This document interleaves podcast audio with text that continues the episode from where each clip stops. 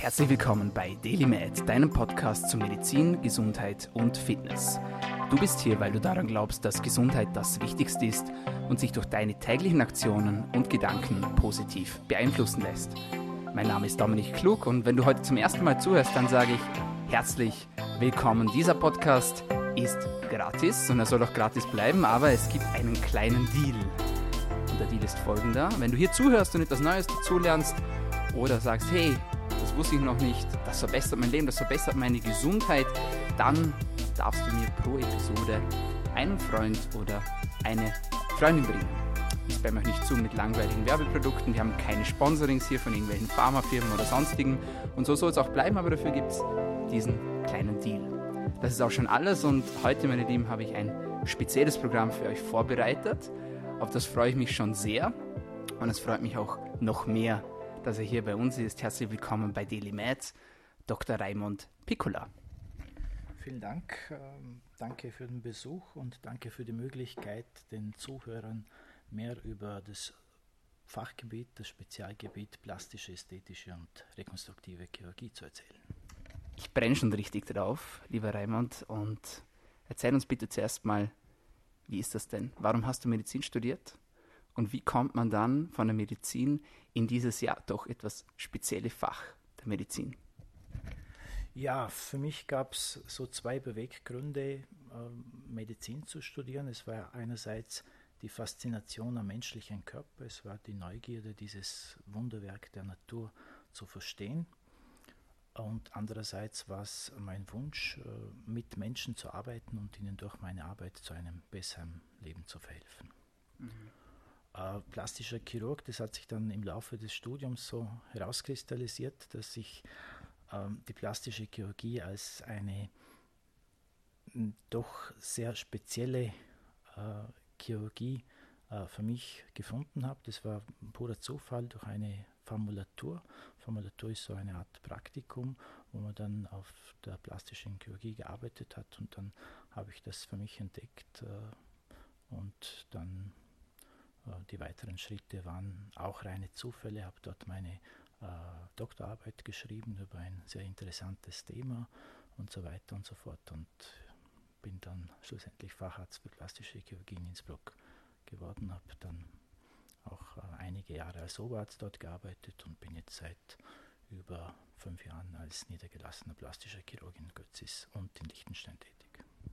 Sehr cool. Jetzt ist es ja so, dass die Ausbildung zum plastischen Chirurgen, so sagt man in der Medizin, eine der härtesten, wenn nicht die härteste ist.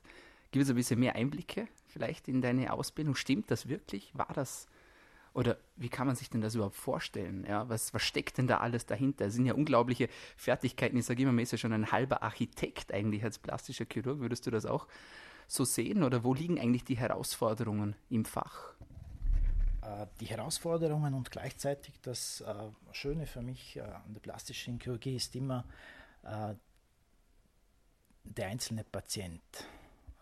Das Interessante in der plastischen Chirurgie ist, es gibt nicht die Standardoperation, sondern man muss jede Operation sehr individuell planen, immer die Anatomie des Patienten sehr genau studieren und wirklich einen Plan, einen individuellen Plan erstellen. Und das ist für mich das Interessante an der plastischen Chirurgie. Es ist egal, ob es dabei um eine Nase geht oder um äh, irgendeine komplexe Operation. Jeder Patient ist einzigartig und jede äh, Operation muss dementsprechend äh, ganz individuell geplant werden. Wenn du von Planung sprichst, wie viel Zeit muss man da investieren?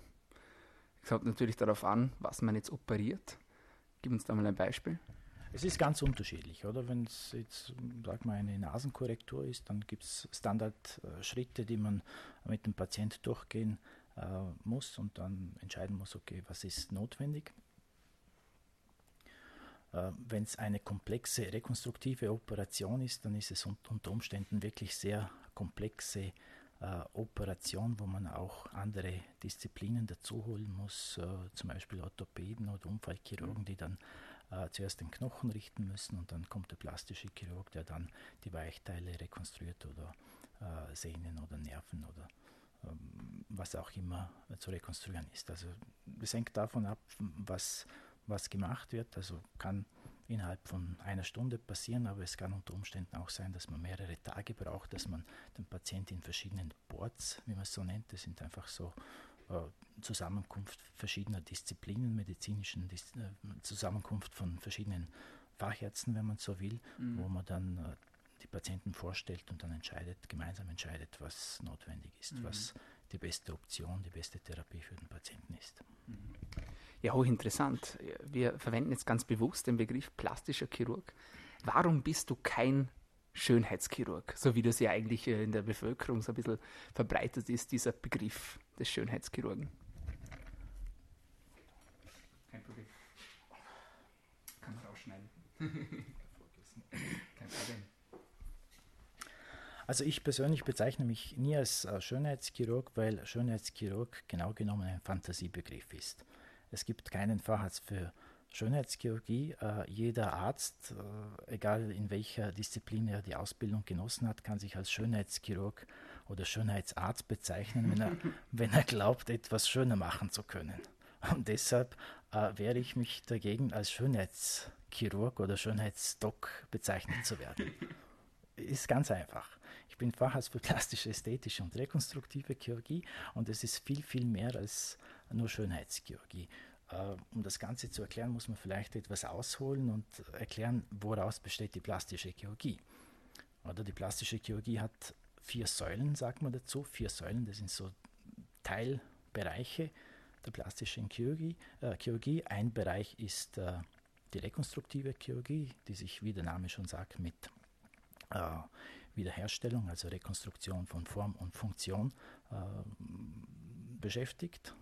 Dann der zweite Bereich ist die Handchirurgie, auch selbsterklärend handchirurgische Eingriffe. Da geht es teilweise um sehr einfache Sachen, wie zum Beispiel äh, Karpaltunnelsyndrom oder Dupuytren'sche Kontraktur, aber es kann auch bis zu äh, komplexen Rekonstruktionen von kleinsten Nerven und Gefäßen oder auch äh, Replantationen von abgetrennten fin Fingern gehen. Erklär uns ganz kurz Karpaltunnelsyndrom, Dupuytren'sche Kontraktur, gerade für die Menschen, die jetzt Laien sind, die zuhören. Was versteht man darunter? Äh, Karpaltunnelsyndrom ist ähm, äh, eines der häufigsten Krankheitsbilder Nervenkompressionssyndrome an der Hand. Das heißt, äh, da ist der Nerv, der Nervus medianus, der für die Versorgung vom äh, Daumen, Zeige und einen Teil vom Mittelfinger ist komprimiert. Also er fährt sozusagen zu viel Druck und äh, muss entlastet werden mhm. durch eine relativ einfache Operation. Mhm. Dupuytren'sche Kontraktur? Das ist ein Krankheitsbild, äh, bei dem es zu einer Verhärtung der palmaren Faszie, also der oberflächlichen Faszie an der Hand kommt. Und äh, wenn man das nicht behandelt, dann kommt es zu zunehmender äh, Kontraktur der Finger. Mhm. Okay. Jetzt habe ich dich unterbrochen vorher, Verzeihung. Was gehört denn da noch alles dazu, außer jetzt bei der Hand, bei dieser rekonstruktiven Chirurgie? Also wir haben bisher die zwei Säulen gehabt, rekonstruktive Chirurgie und die Handchirurgie. Die dritte Säule ist die Verbrennungschirurgie. Mhm. Äh, die plastischen Chirurgen sind auch für die Wiederherstellung der Hautoberfläche zuständig. Ähm, da geht es hauptsächlich um tiefere Verbrennungen, sprich ab 2b bis drittgradige Verbrennung. Das sind die, die Verbrennungstiefen, die wirklich eine, einer chirurgischen Intervention äh, bedürfen. Mhm. Ja, alles, was oberflächlicher ist, äh, bis 2b kann ja auch konservativ äh, zur Abheilung gebracht werden. Ja, hochinteressant. Und was ist jetzt die vierte Säule? Die vierte Säule ist die ästhetische Chirurgie. Da geht es dann wirklich um die Ästhetik. Das sind dann in der Regel äh, keine kranken Menschen. Da geht es dann um den Wunsch äh, nach einer, einer Harmonisierung der äußeren äh, Erscheinungsmerkmale. Das Wort gefällt mir. Harmonisierung klingt sehr gut. Ja, es ist ja so. Es geht ja nicht immer um irgendwelche Vorbilder, die, die man äh, hat, sondern es geht darum, dass, dass man einfach ein harmonisches Äußeres äh, für denjenigen Patient individuell, mhm. wie wir davor schon besprochen haben, herstellt. Mhm. Sehr cool. Und wie sieht jetzt ein typischer Tag aus bei dir? Wann stehst du auf, wann bist du fertig mit der Arbeit, was siehst du für Patienten, kommen wirklich alle vier Säulen regelmäßig vor in deiner Arbeit? Führ uns mal durch einen klassischen Tag von dir.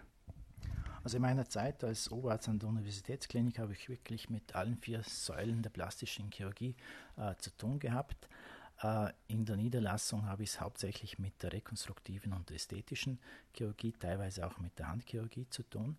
Äh, das hängt der typische Tag hängt davon ab, ob ich jetzt einen OP-Tag habe oder ob ich einen Ordinationstag habe. Wenn es ein OP-Tag ist, dann bin ich um 8 Uhr im OP, also Schnitt 8 Uhr, und dann äh, werden die ganzen OP-Punkte äh, operiert, je nachdem wie groß, wie aufwendig sie sind, zwischen drei und sechs Operationen am Tag. Und wenn es ein Ordinationstag ist, dann eben äh, schaue ich mir die Patienten an und da ist es dann auch abhängig davon, was für Patienten, wenn es Erstbesprechungen sind, dann ist es immer eine Stunde. Erstgespräch dauert bei mir immer eine Stunde, weil es doch ähm, sehr ausführlich besprochen werden muss, was äh, der Patient will. Es geht mhm. da hauptsächlich um, um, es geht darum, dass ich den Wunsch verstehe, was der Patient tatsächlich will. Ja. Und das ähm, braucht, Zeit. braucht wirklich Zeit und manchmal etwas Geduld, bis der Patient dann wirklich, bis wir auf den gemeinsamen Nenner kommen. Mhm. Absolut. Ja, total verständlich ja, und auch sehr cool, dass du dir da so viel Zeit nimmst. Jetzt werden viele sich fragen, die dazuhören, ja, hä, äh, Daily Med ist eigentlich ein Gesundheitspodcast, ja, aber ich habe dich ja schon ganz äh, gezielt ausgewählt, denn ich bin ja auch der Meinung, dass ja auch die Ästhetik bzw. das Wohlfühlen im eigenen Körper, ja, und da treffen wir eigentlich schon alle Säulen, die du angesprochen hast. Fragen wir mal so, inwiefern kann es einen krank machen, wenn man nicht mit seinem Körper zufrieden ist? Also meine Erfahrung ist die, dass die Patienten, die wirklich äh, mit ihrem äußeren Erscheinungsbild nicht zufrieden sind, leiden. Also sie haben ein Leiden und das Leiden kann sich dann äh, unter Umständen auch in, in psychosomatischen äh, Symptomen, sprich äh, Selbstwertgefühl ist gemindert, äh, Verstimmung, depressive Verstimmung bis zu ich habe es auch äh, in der Klinik in Innsbruck damals erlebt, bis zu äh, Versuchen, sich selbst zu verstümmeln. Also ich habe in der Klinik Patienten gesehen, die haben versucht, sich ihre eigene Nase abzuschneiden, weil sie äh, so gestört waren durch die Form der Nase. Also das ist teilweise dann wirklich extrem. Ja. Krass. Aber das ist ja dann eigentlich somatopsychisch, muss man sagen, oder? Weil da kommt ja der Körper und danach dann die Psyche und dann irgendwie die Folgeerscheinungen. Kann man das so sagen? Ja, das ist jetzt die Frage natürlich, ob, äh, ob äh, ein gesunder Geist immer im gesunden Körper wohnen muss oder mm, ob das vice versa auch dann äh, sein kann. Gell? Was bedeutet Gesundheit für dich? Du bist ja sehr jung eigentlich, ja, muss man sagen, ja, obwohl du schon selbstständig bist. Äh, was zeigt Gesundheit für dich? Oder du hast ja auch viel gesehen in den Jahren, sage ich jetzt mal, ja gerade im Krankenhaus und jetzt in deiner Praxis, wie hat dich deine Arbeit geformt in diesem Bezug auf die Gesundheit und deinen Blick auf die Gesundheit? Also jung ist relativ, der Standpunkt bestimmt immer die Sichtweise, sagt man. Wo ich äh, 18 war, habe ich gedacht, wenn man 30 ist, dann ist man steinuralt. Äh, jetzt mit äh, 40 bilde ich mir ein, äh, ich bin in den besten Jahren. Ähm, Gesundheit heißt für mich, dass man all die Dinge, die man tagtäglich äh, machen möchte, auch ohne fremde Hilfe machen kann. Mhm. Ähm, meine Erfahrung ist die, dass gesunde Menschen haben tausend Wünsche. Wenn jemand gesund ist, dann möchte er dorthin und möchte dies und jenes sehen. Ein kranker Mensch hat nur einen einzigen Wunsch. Er möchte gesund werden. Und wenn man nicht gesund ist, wenn man äh, irgendwas hat, dann ist alles andere irrelevant. Das gefällt mir sehr gut. Sehr, sehr cool. Glaubst du, dass uns auch die Medizin krank machen kann? Gerade uns als Ärzte? Ich glaube, du hast mir das gesagt, ein sehr cooles Zitat. Wichtig ist, dass auch der Arzt überlebt am Ende des Tages in der Medizin. Ich glaube, das kommt von dir. Inwiefern spielt das eine Rolle, beziehungsweise inwiefern lässt man sich da ja doch ein bisschen unter Druck setzen, auch von der Arbeit? Ähm, es gibt ja diesen Spruch, dass die Dosis das Gift macht, oder das haben wir als Mediziner irgendwo gelesen. Ich glaube, das gesunde Mittelmaß ist äh, sehr wichtig, egal in welcher Hinsicht. Es ist immer wichtig, dass man, ähm, dass man nicht vergisst, und das vergisst man oft in unserer modernen Zeit, in, in unserer Zivilisation, ist die Maßlosigkeit äh, unser Hauptproblem. Egal was wir machen, ob es zu viel essen, ob es zu viel trinken oder äh, sonstige Sachen, äh, diese Maßlosigkeit wird vielleicht äh, früher oder später zu äh, Problemen führen und kann auch jetzt bei der Gesundheit, wenn wir jetzt wieder zurück zum Thema äh, kommen, auch natürlich zu Problemen führen. Also dass wir selber dieses Problem haben, dass wir eigentlich allen helfen wollen und alle gesund machen wollen oder in meinem Fall zeigen wollen, wie man gesund bleibt und dabei vor lauter Stress selbst krank wird. Stimmst du dieser Theorie zu? Oder sagst du, das ist eine reine Einstellungssache? Das muss jeder für sich selber herausfinden, wie er da den Grad am besten wandert. Ja, ähm, es ist natürlich schwierig. Man vergisst im Alltag äh, seinen Körper oder seine Bedürfnisse doch ab und zu. Dieser Spruch, den du davor erwähnt hast, der stammt noch aus meiner Ausbildungszeit, ja. äh, wo ich sehr motiviert war und zu jeder Tageszeit äh, am liebsten operiert hätte. Und da hat ein ein ehemaliger Chef von mir gesagt, oh Piccolo, das Wichtigste an der Medizin ist, dass der Arzt auch überlebt. Also schau ein bisschen auf dich.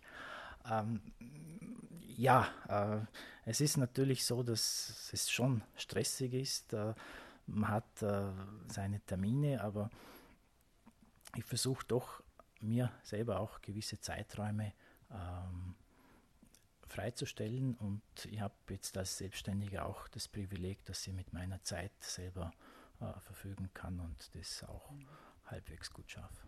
Was machst du da ganz konkret und bewusst, damit du auch selbst einfach frisch, sage ich jetzt mal, und gesund bleibst und auch jung bleibst?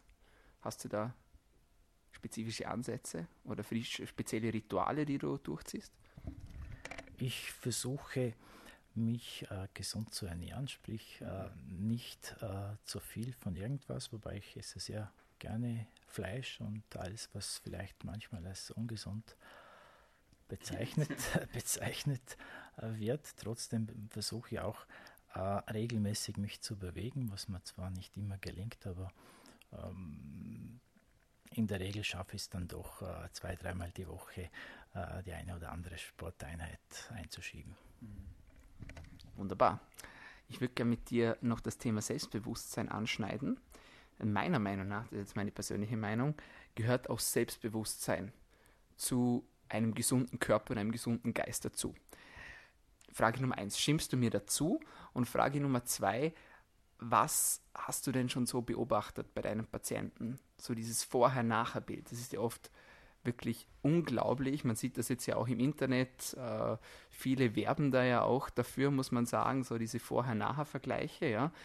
Und ich kann mir schon vorstellen, dass die Patienten da ein bisschen wie neugeboren sind, sage ich jetzt mal. Ich bin gespannt, was du da dazu sagen kannst.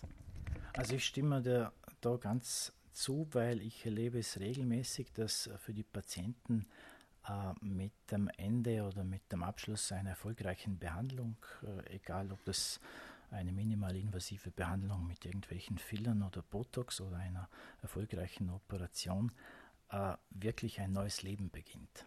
Die kommen zur Kontrolle, strahlen, ziehen sich anders an, haben andere Frisur und äh, strahlen wirklich ein neues Ich. Also da muss ich nicht fragen, wie es ihnen geht, ich sehe das sofort. Mhm. Und insofern kann das äußere Erscheinungsbild schon dazu beitragen, dass das Selbstwertgefühl, Selbstbewusstsein äh, steigt. Mhm. Ist das eine erfolgreiche OP oder was ist ein erfolgreicher Eingriff für dich? Ja, da müssen wir vielleicht ein bisschen unterscheiden, was, was, wie definiert man Erfolg, wenn es jetzt um eine rekonstruktive Operation geht. Mhm. Äh, wenn du dir den Finger abhackst und ich äh, nähe dir den Finger wieder so an, dass du mit diesem Finger alles machen kannst, dass der Finger wieder ähm, sensibel ist, also dass du wieder Gefühl drin hast, dann ist es eine erfolgreiche Operation. Mhm.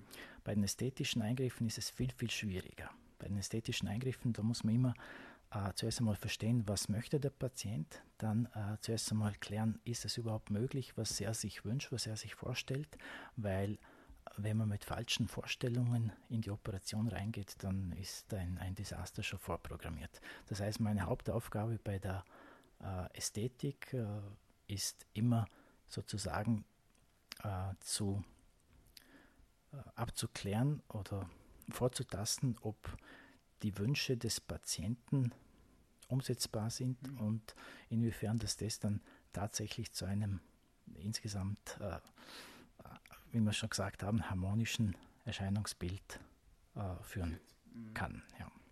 Mhm. Sehr, sehr spannend. Jetzt hast du uns schon tiefe Einblicke da gewährt in deine Arbeit.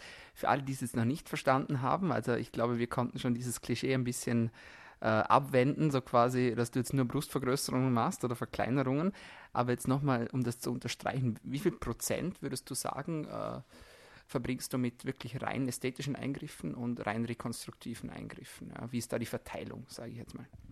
Wenn wir es jetzt prozentuell äh, ausrechnen, habe ich sicherlich 60, äh, mindestens 60 Prozent ästhetische mhm. äh, Operationen in, in meiner Niederlassung und der Rest ist meistens rekonstruktiv. Mhm. Was ist die häufigste OP, die du machst? Bei den ästhetischen?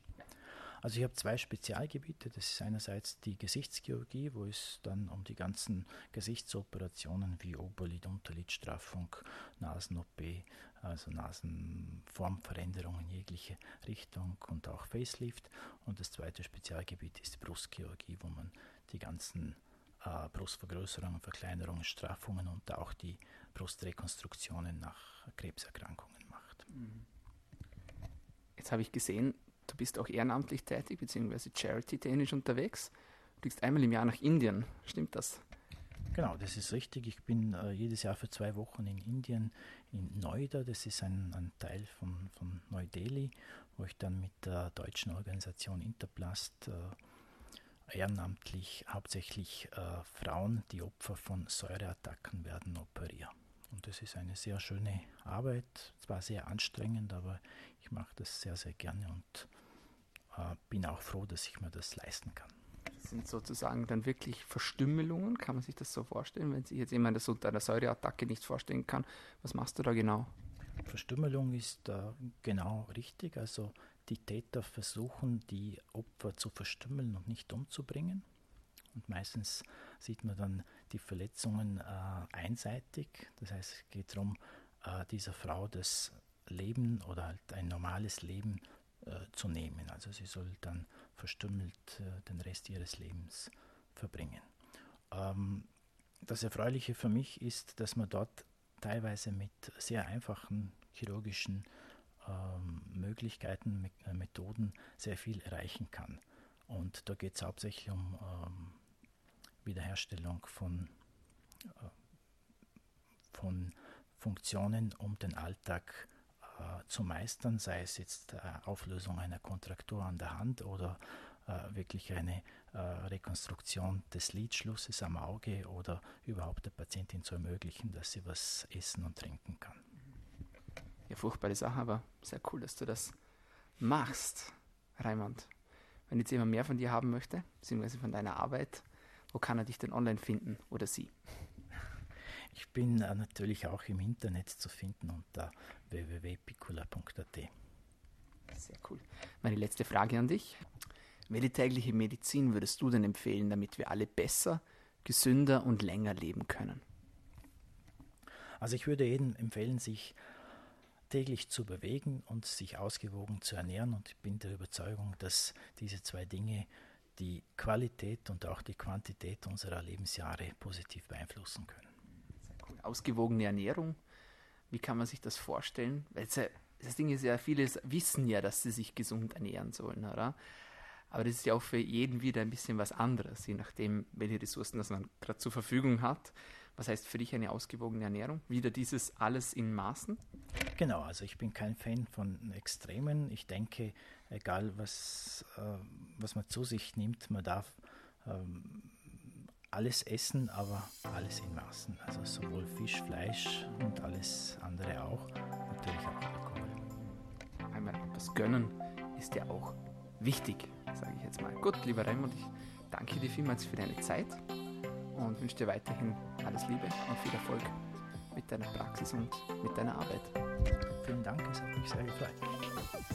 Ja, meine Freunde, das war's von uns heute bei DailyMed, deinem Podcast zu Medizin, Gesundheit und Fitness. Vergesst den Deal nicht. Meine Lieben, ein Freund oder eine Freundin pro Episode. Wenn es euch gefallen hat und wenn es euch besonders gefallen hat, dann abonniert uns gleich noch heute entweder auf Soundcloud, auf iTunes, auf Spotify, auf Anchor, Stitcher und neu auch auf YouTube. Vielen Dank fürs Zuhören. Bis zum nächsten Mal.